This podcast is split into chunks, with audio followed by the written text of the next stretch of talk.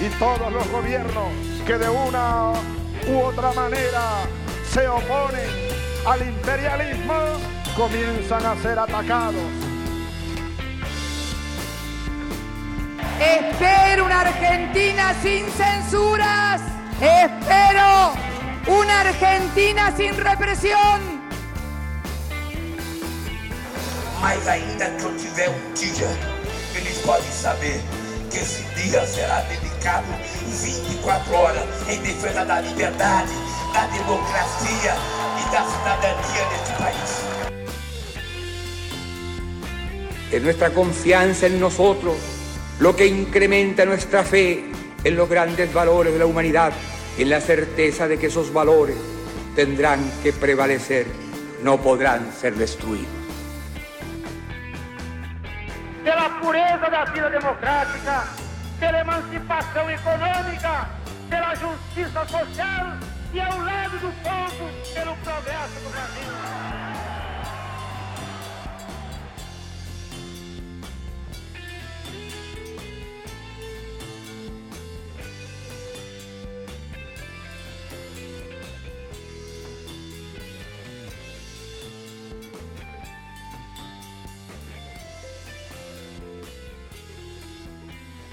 Buenas, aqui é Cecília Quevedo e esse é o Entre Hermanos, seu podcast semanal sobre sociedade e política latino-americana. De Vicente Guerreiro a Isla de Hornos, tudo que pulsa e palpita no cenário da América Latina, de forma simples, direta e descomplicada. Afinal, estamos entre hermanos. No episódio de hoje, vamos discutir as eleições argentinas que vão acontecer em outubro. Depois de quatro anos fora do poder, Cristina Kirchner volta à corrida presidencial, mas desta vez como vice do candidato de centro, Alberto Fernandes. Do outro lado da disputa, Maurício Macri, o atual presidente, busca reeleição mesmo com o cenário de crise econômica e energética instaurado no país. Kirchner esteve no poder durante 12 anos, se somarmos os anos de Nestor e de Cristina na presidência. Em 2015, quando acabou o último mandato de Cristina, o governo kirchnerista deixou como legado para Macri uma economia fraca, assim como explica o jornalista Lucas Berti e o correspondente da Globo News em Buenos Aires, Ariel Palacios. Porque o Macri, ele quebrou um script de 12 anos de poder kirchnerista e durante esse tempo da Kirchner, os preços do cotidiano, principalmente para as classes mais pobres, eram subsidiados pelo governo, né? Porque a Argentina, como você sabe, tem um estatismo muito grande. E o Macri, durante a crise, acabou é, culpando é, o problema nas contas públicas por esses subsídios kirchneristas. Isso é o que alega o Macri. É, Macri herdou do kirchnerismo uma série de problemas, entre os quais crise energética, inflação, Uh, e a retomada da pobreza. A pobreza havia, havia diminuído no governo de Nestor Kirchner e voltou a crescer no governo de Cristina. Uh, além disso, uh, uma série, o congelamento das tarifas dos serviços públicos, que isso já vinha desde o governo do Alde, passou pelo governo Kirchner, continuou no governo de Cristina e quando Macri chegou ao poder, se deparou com aquele atraso das tarifas e aí foi a, a, segundo a minha avaliação, o erro de Macri foi, em vez de fazer um aumento gradual, fez um aumento de sopetão nas tarifas e isso acabou é, é, colocando a pique a recuperação econômica que estava começando ali no, no, nos primeiros meses do governo dele. Além de uma crise econômica e energética, o governo Macri encontra-se hoje em uma crise política. O presidente já enfrentou cinco greves gerais em seu governo, sendo a mais recente em maio mas em seu favor tem a campanha contra a corrupção que o elegeu. Hoje, com Cristina sentada no banco dos réus da Justiça Argentina, esse discurso contra a impunidade passa a somar ainda mais pontos para Maurício assim como afirma Ariel. É, o governo dele conseguiu esquivar bastante bem assuntos de corrupção, é, digamos, foi incapaz, incompetente em outras áreas, mas pelo menos não se envolveu na mesma quantidade de escândalos de corrupção que se envolveu o governo da Cristina. Então, é, por esse lado, ele teria algum dividendo político fazendo esse discurso anticorrupção. Mas, enfim, a campanha ainda vai começar, é uma campanha totalmente diferente de todas as outras anteriores, então é meio um mistério como é que vai ser o, o, o tom dessa campanha. Porém, talvez isso não seja o suficiente para que Macri leve a melhor nas eleições. Um dos outros legados que o kirchnerismo tem é que a Cristina, durante todo aquele tempo, ainda mais coisas que vieram à tona agora, pelo caso dos, dos cadernos de, de propina, ela é acusada de ser pivô de um esquema de corrupção muito grande, né? Inclusive se sentou no banco dos réus pela primeira vez, só que ela não vai ser presa por ter foro como senadora até 2021. É, e também, caso se for eleita, vai continuar tendo foro. Na primeira eleição do Macri, ele adotou esse discurso anticorrupção. E ainda que a Kirchner tenha se sentado pela primeira vez no banco dos réus e a imagem de uma ex-presidente agora candidata a vice é, sentando na frente da justiça seja uma imagem forte, isso possa ajudar o Macri, como a economia foi muito mal, se você colocar numa balança, por exemplo, talvez o problema econômico pese mais do que essa imagem de corrupção que a Cristina carrega. Se são muitos os pontos a favor de Cristina, são ainda mais numerosos os que contam a favor de Alberto Fernandes.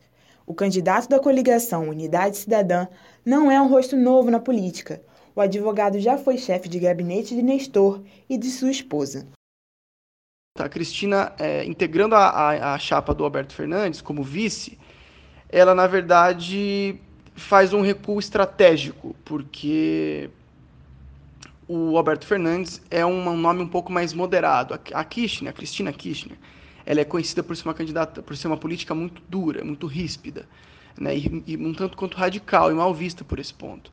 Já o Alberto Fernandes, ele, ele acaba sendo uma suavização da candidatura dela, porque né, é um nome um pouco mais equilibrado, vamos dizer assim, se a gente for pensar em peronismo kirchnerista.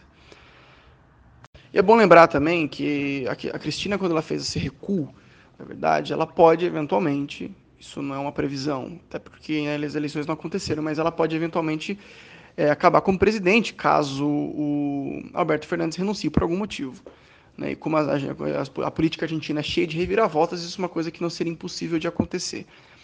É, Alberto Fernandes era, era chefe de gabinete do Nestor e durante a transição, porque ela sucedeu é, o, o ex-marido falecido, é, ela, ele chegou a ser chefe de gabinete dela também. E eles não se davam bem.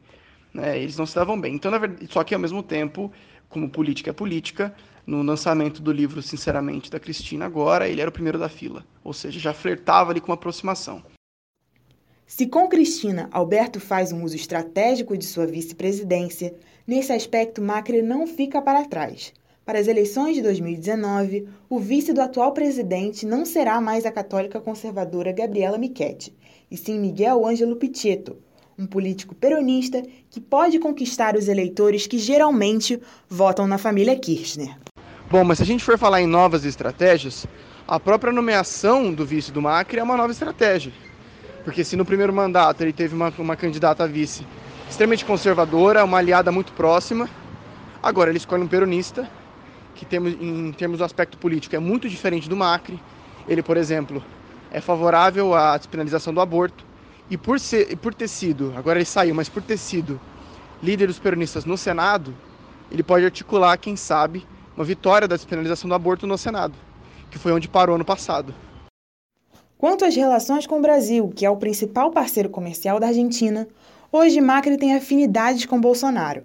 Ainda que os dois tenham divergências ideológicas, eles pensam em parcerias. É, falando do governo Bolsonaro, sim, hoje em dia, na verdade, quem cava uma relação maior é o Bolsonaro, porque ideologicamente falando, o Macri está em outro espectro, né? Ele é um cara de centro-direita, mas muito menos radical do que o Bolsonaro.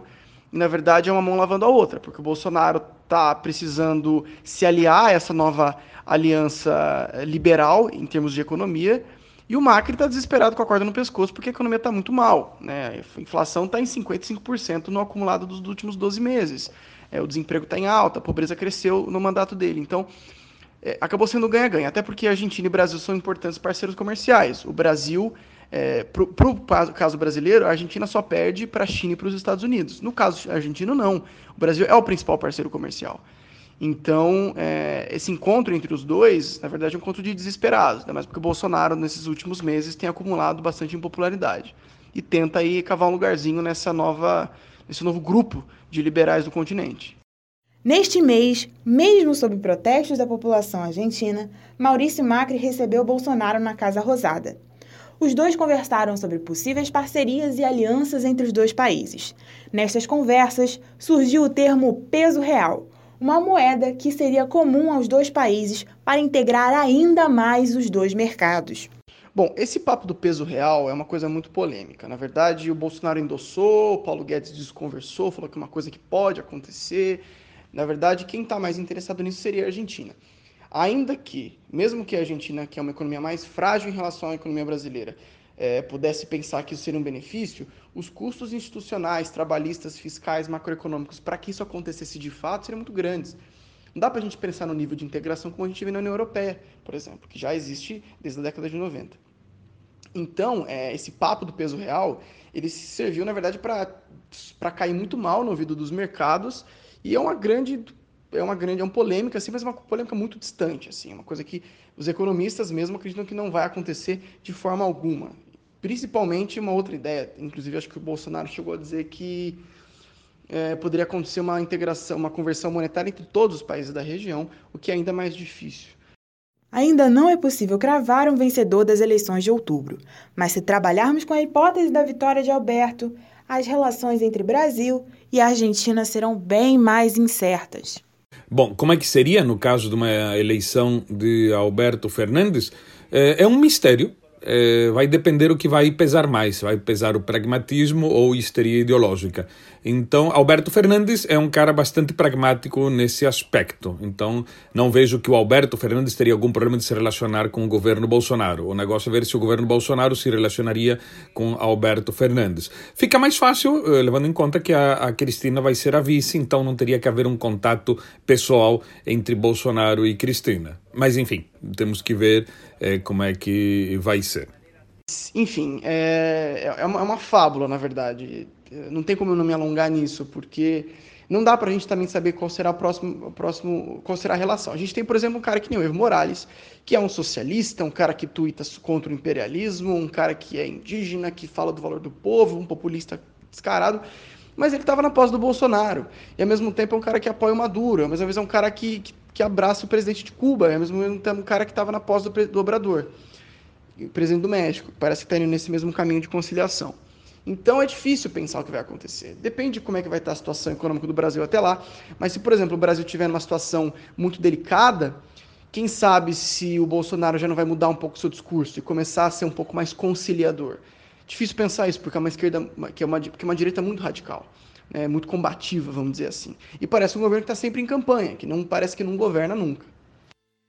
Macri, Alberto ou até mesmo Cristina. Quem ocupará a Casa Rosada no final deste ano? Isso ainda não sabemos.